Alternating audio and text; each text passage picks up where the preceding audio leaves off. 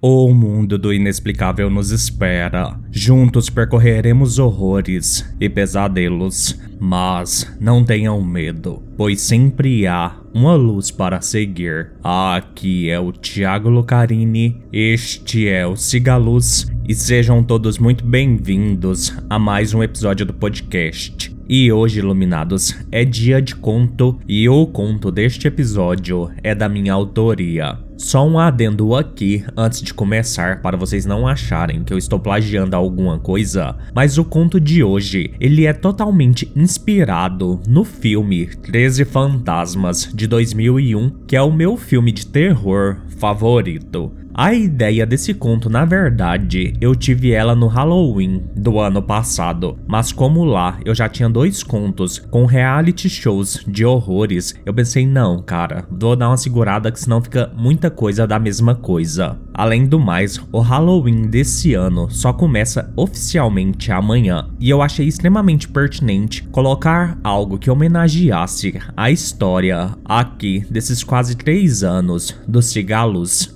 então, esse episódio, esse conto, é como se fosse um pré-aquecimento para o Halloween deste ano que coincidiu de cair logo amanhã. Então, sem mais delongas, bora lá. Conto Big Bull Brasil num tempo onde qualquer moralidade descansa em paz, 13 prisioneiros de crimes hediondos têm uma chance de serem livres novamente. Uma única noite para conseguirem se libertar e ganhar uma passagem só de ida para uma ilha deserta onde poderá se virar para viver os restos dos seus dias malditos longe de uma cela de prisão. Mas o preço a se pagar pela liberdade era alto e potencialmente letal. Até então, nenhum prisioneiro havia conseguido sair vivo daquela prova. Mas essa não era e nunca foi a intenção do show. A audiência estava empolvorosa em suas casas. Aquela seria a quarta edição do programa, depois de edições anteriores muito bem sucedidas. As pessoas vibravam com as mortes violentas que acometiam aos escolhidos para participarem do Big Bull Brasil uma versão mais family friend do antigo programa Conjurações da Tortura. Gravado na misteriosa e pouco simpática cidade de Sussurro, o programa era um extraordinário sucesso de audiência. Aquela terra sobrenatural era usada para amplificar os conjuradores, um aparelho de conjuração de espíritos capaz de trazê-los à vida por uma certa duração de tempo. Mas você deve estar se perguntando como é a dinâmica do programa, certo? Bem, como dito, 13 condenados por crimes hediondos são selecionados para passar uma noite na Casa dos Prazeres. Uma casa feita totalmente de vidro e repleta de encantos de contenção e de câmeras onde conjuradores trazem à vida 13 entidades diabólicas, fantasmas, deuses demônios ou espíritos justiceiros que assombram o Brasil desde tempos imemoráveis. Os presos têm acesso a todo tipo de arma para se protegerem, e aquele ou aqueles que estiverem vivos ao raiar do sol ganharia absolvição de seus crimes e passaria o resto dos seus dias numa ilha deserta. Claro que isso nunca se concretizou, e reitero, nunca foi o plano, pois o Big Bull Brasil não era transmitido nos presídios e a cada edição um ator contratado era filmado numa localidade simulando ser o vencedor do BBB daquele ano. O programa nada mais era que a execução de penas de morte. Por outro lado, os fantasmas e entidades eram escolhidos pelo grande público por meio de votação aberta, segundo suas fichas descritivas. Havia um grande acervo de relíquias malditas partes, fragmentos destas coisas infernais de quando estiveram em terra. Quanto mais sangue uma entidade pudesse oferecer, mais votos ela recebia da audiência. A família Souza Oliveira estava vidrada na frente da televisão. Os 13 condenados haviam acabado de adentrar a Casa dos Prazeres. Alguns tinham cometido latrocínio, terrorismo, tráfico de drogas, homicídio qualificado, feminicídio, infanticídio, entre outros. Na verdade, ninguém se importava com os presos. Todos queriam era saber do casting maligno que traria o deleite aos olhos curiosos dos espectadores. É chegada a hora, meus amigos, de conhecerem os 13 terrores escolhidos desta noite. Anunciou o apresentador. E são eles: Todos na sala da casa da família Souza Oliveira colocaram seus óculos de visão espectral 4D, um óculos capaz de converter as imagens produzidas pelos conjuradores em versões ainda mais realistas, fazendo com que as imagens praticamente saltassem da tela da TV. O apresentador Thales Villarini fez uma pausa dramática e a primeira entidade conjurada é Sevgililer. O apresentador fez um resumo da ficha técnica da entidade como de praxe. Sevgililer é uma entidade capaz de fundir corpos. Trata-se de uma noiva abandonada no altar que ofereceu sua alma ao diabo para fundir o noivo fujão às suas costas, preso num matrimônio forçado para todo o sempre, enquanto ela própria mantém um relacionamento com uma outra entidade chamada Yaiveok. Neste instante, o conjurador foi ligado e a entidade surgiu em todo o seu horror dentro de um cubículo de vidro cheio de inscrições, disposto num círculo com outros 12 recintos ainda vazios. A segunda entidade é que rufem os tambores. O músico uma entidade primordial nascida a partir de toda palavra maldita, capaz de causar intensa dor a qualquer ser vivente. A família viu surgir uma criatura bizarra e medonha, completamente nua. O seu corpo era coberto por cordas de nylon e de aço, de violões e guitarras que cortavam a sua carne. Sangue pingava dos cortes, Sobre a sua cabeça havia um prato de bateria fincado em seu crânio, e no lugar dos seus olhos existiam dois grandes buracos vazios. A terceira entidade deste ano é Dokunat Wariwa, uma entidade dos pesadelos esquecidos. O conjurador foi ligado. Para os telespectadores, apareceu um ser bizarro e peludo que tinha o corpo de um muriqui grande, porém a cabeça era humana e no lugar dos cabelos pendiam longos tentáculos cheios de pequenas ventosas que mais pareciam verrugas e que se movimentavam como se tivessem vida própria. Cracas cobriam pequenas áreas do seu corpo medonho eu não gostei deste não. Disse Olivia, a irmã do meio. Poxa, oh, achei ele mó legal, respondeu Carlos. O apresentador continuou. A nossa quarta desgraça ambulante é Ramileolo. Um espírito maldito de grávida se materializou era uma mulher cadavérica com uma barriga côncava e ressequida, expurgada de vida, cabelos empapados de suor, seios que vertiam leite azedo e um sangramento permanente entre as pernas que manchava todo o cubículo. Thales continuou. Ela gosta de abrir as barrigas das pessoas em busca de bebês inexistentes e nosso quinto membro infernal é literalmente um deus dos pesadelos. Deem boas-vindas ao Desconexo. Este é o meu favorito deste ano.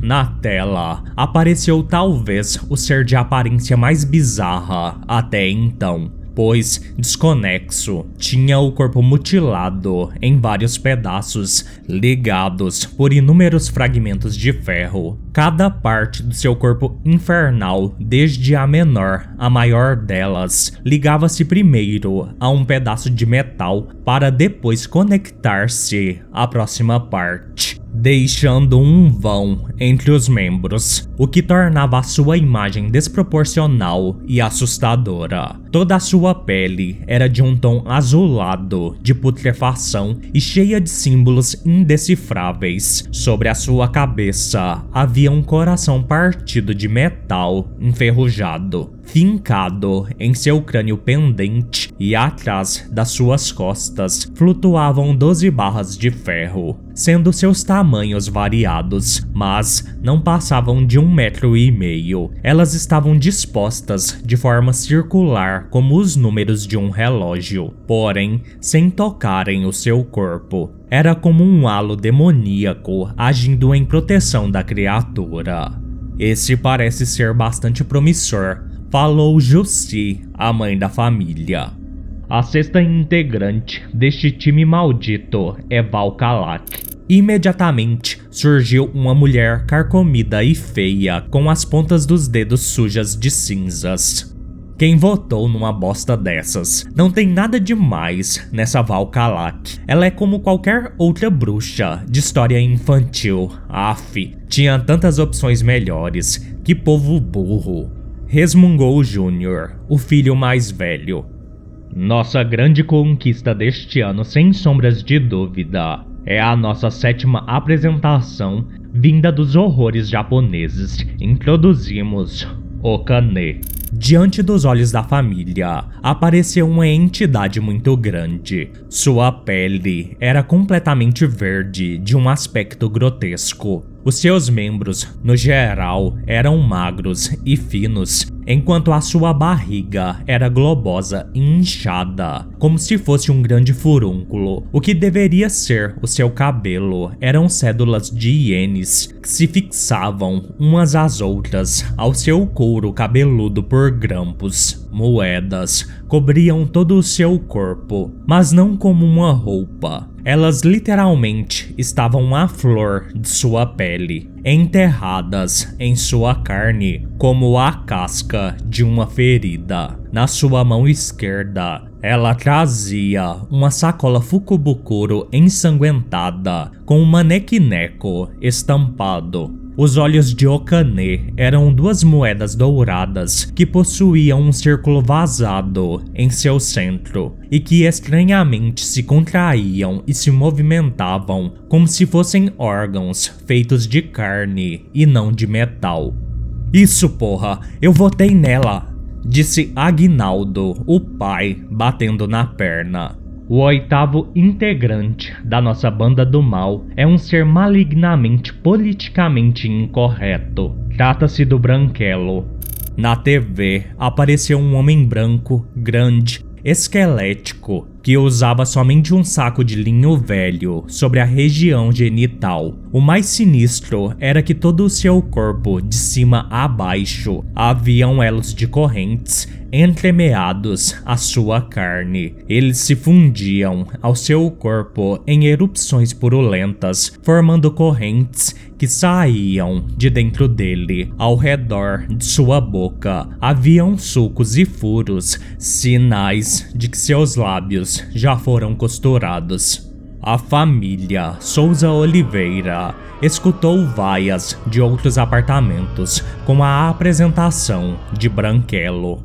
Tomara que seja a minha agora, tomara que seja, dizia Olivia, como numa espécie de mantra. Se você costuma torturar ou abusar de crianças, é melhor tomar cuidado com nossa nona integrante. Abram alas para a nada inocente, Kodomo. Isso, isso, finalmente! comemorou Olivia. A garota viu brotar na tela uma mulher de 2 metros de altura no mínimo. Ela usava um vestido esfarrapado e curto de boneca. No lugar do seu olho direito havia um olho de vidro sujo. Seus cabelos eram feitos de fios de cordões Um laço grande e caricato os prendia num coque torto. Agulhas estavam fincadas por todo o coque, como se ela fosse um grotesco objeto voodoo ambulante. A outra metade do seu rosto estava totalmente destruída, fazendo sua meia boca ficar repuxada, revelando que vários palitos finos e afiados faziam às vezes dos seus dentes por toda a sua pele exposta, fincados em sua carne, haviam pequenos brinquedos infantis, dando à sua pele uma aparência rugosa, irregular e inflamada. Uma cruzeta de madeira de marionete fazia-se visível atrás de suas costas. Vários cordéis vermelhos caíam pelas extremidades da cruz, se arrastando pelo chão. Como desgraça pouca é bobagem, vocês votaram com afinco na décima entidade, que é. Thales fez suspense, que é Mexicalo. A família Souza Oliveira vibrou ao verem de cócoras na tela um ser esquelético vestido como mariachi. Sua roupa esfarrapada era preta com detalhes dourados por toda a aba do seu sombreiro. Pendiam pequenos crânios de animais. Em sua cabeça possuía duas faces distorcidas e horripilantes que ficavam lateralizadas sobre os ombros na base do seu pescoço havia uma espécie de linha dourada que o contornava. O demônio, dentro do cubículo, começou a girar a sua cabeça de um lado para o outro, como um peão dando voltas completas de 360 graus numa velocidade assustadora, fazendo um barulho metálico como o tambor de munição de um revólver. Cada face maldita encarava o público com seus olhos de fogo por um instante e logo girava novamente até que o monstro segurou uma das faces voltada para a TV. Todo o prédio vibrou com aquela bizarrice. Caminhamos agora para os três últimos infortúnios. E o décimo primeiro medo ambulante é uma entidade que se repetiu nestes últimos três anos, visto que muitos dos criminosos cometem este tipo de crime como se não fosse nada. Estamos falando, obviamente, da nossa querida e aclamada justiceira das mulheres, Mil Facas. Outra vez, o público vibrou. Diante deles estava uma mulher nua e de todo o seu corpo despontavam lâminas de vários tamanhos. Mil facas não possuía olhos e de dentro das suas órbitas oculares saltavam lâminas de uns 20 centímetros. Sua língua era uma espécie de lâmina flexível que se comportava como uma serpente testando o ambiente. Todo o seu corpo sangrava devido aos ferimentos das facas que a perfuravam de dentro para fora. Sobre sua cabeça havia uma coroa gigantesca feita com lâminas e todas elas reluziam o fio do corte. Eu admiro muito essa entidade falou Jussi verdadeiramente. E agora, o décimo segundo filho do mal a ser apresentado é o Senhor das Imoralidades. E sim, eu estou falando de um dos filhos originais de Sussurro, Olhos de Sinos, Junto às outras entidades, aparecia uma criatura que tinha a aparência de um padre, mas não era algo humano, estava longe disso. A entidade usava uma batina surrada e suja. Estigmas de cruzes invertidas se espalhavam pela pele exposta. Os seus braços eram tão longos que se encostavam no chão e eram cheios de braceletes, e os seus dedos se cobriam de alianças de matrimônio. Mas o pior era a sua cabeça, exageradamente grande, e a ausência de olhos. No lugar dos seus olhos existiam dois grandes sinos enterrados em seu crânio. Os badalos ficavam parados bem no centro da circunferência das bocas dos sinos, como se a gravidade não tivesse efeito sobre eles. Então o monstro pendia a cabeça para um lado e para o outro, fazendo os sinos tocarem um som estridente e assustador que preencheu a casa dos telespectadores, enquanto o ser balançava a cabeça. Um sorriso diabólico tomava conta de sua expressão medonha. Nossa, esse me deu arrepios, disse Carlos. O apresentador ficou sério na tela.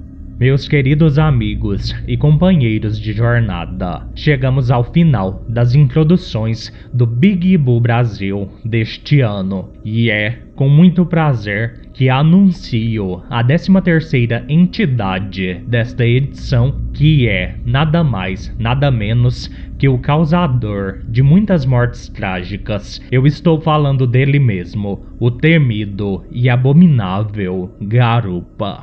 Desta vez, a cidade inteira vibrou. Aguinaldo levantou-se do sofá, aplaudindo de pé. Na tela da TV estava um homem macabro, Todo o seu corpo estava completamente esfolado e mutilado, coberto de sangue e farrapos de roupa. A sua face era uma visão perturbadora. A sua mandíbula inferior pendia de lado arrancada. Apenas o olho direito era visível. O esquerdo tinha explodido em algum momento. Do seu lado esquerdo pendia um cotoco de perna com ossos à vista. Correntes de moto envolviam todo o seu corpo diabólico, correndo por toda a sua carne, a dilacerando ainda mais como se fossem as correntes de uma motosserra. Duas dessas correntes cruzavam o seu rosto deformado, formando um X. A parte final de dois escapamentos reluzentes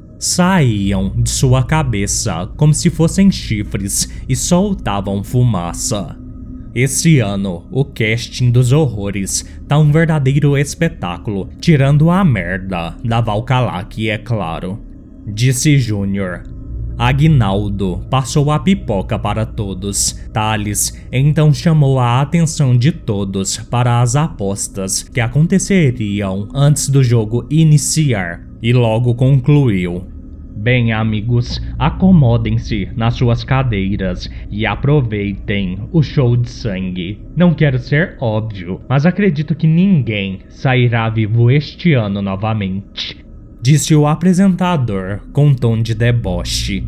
Então, sem mais delongas, Thales apertou o botão que libertava os 13 fantasmas, as 13 entidades dos cubículos de contenção para fazerem a festa com o pior da humanidade.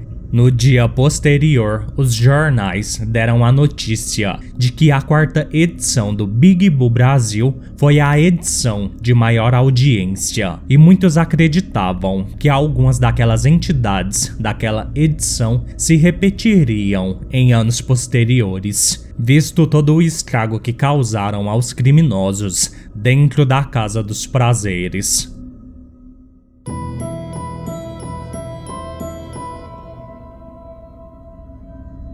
Bem iluminados, este foi o episódio de hoje. Eu espero que, assim como eu, vocês tenham matado a saudade de algumas entidades, mesmo que só relembrando as suas características só uma curiosidade: Souza Oliveira é o sobrenome da minha família e Thales Vilarini é uma alusão ao meu nome, Tiago Lucarini. Estejam preparados para amanhã, que começa oficialmente a semana de Halloween aqui do Cigalus. Mandem relatos para cigaluspodcast.gmail.com ou no número 62992553601.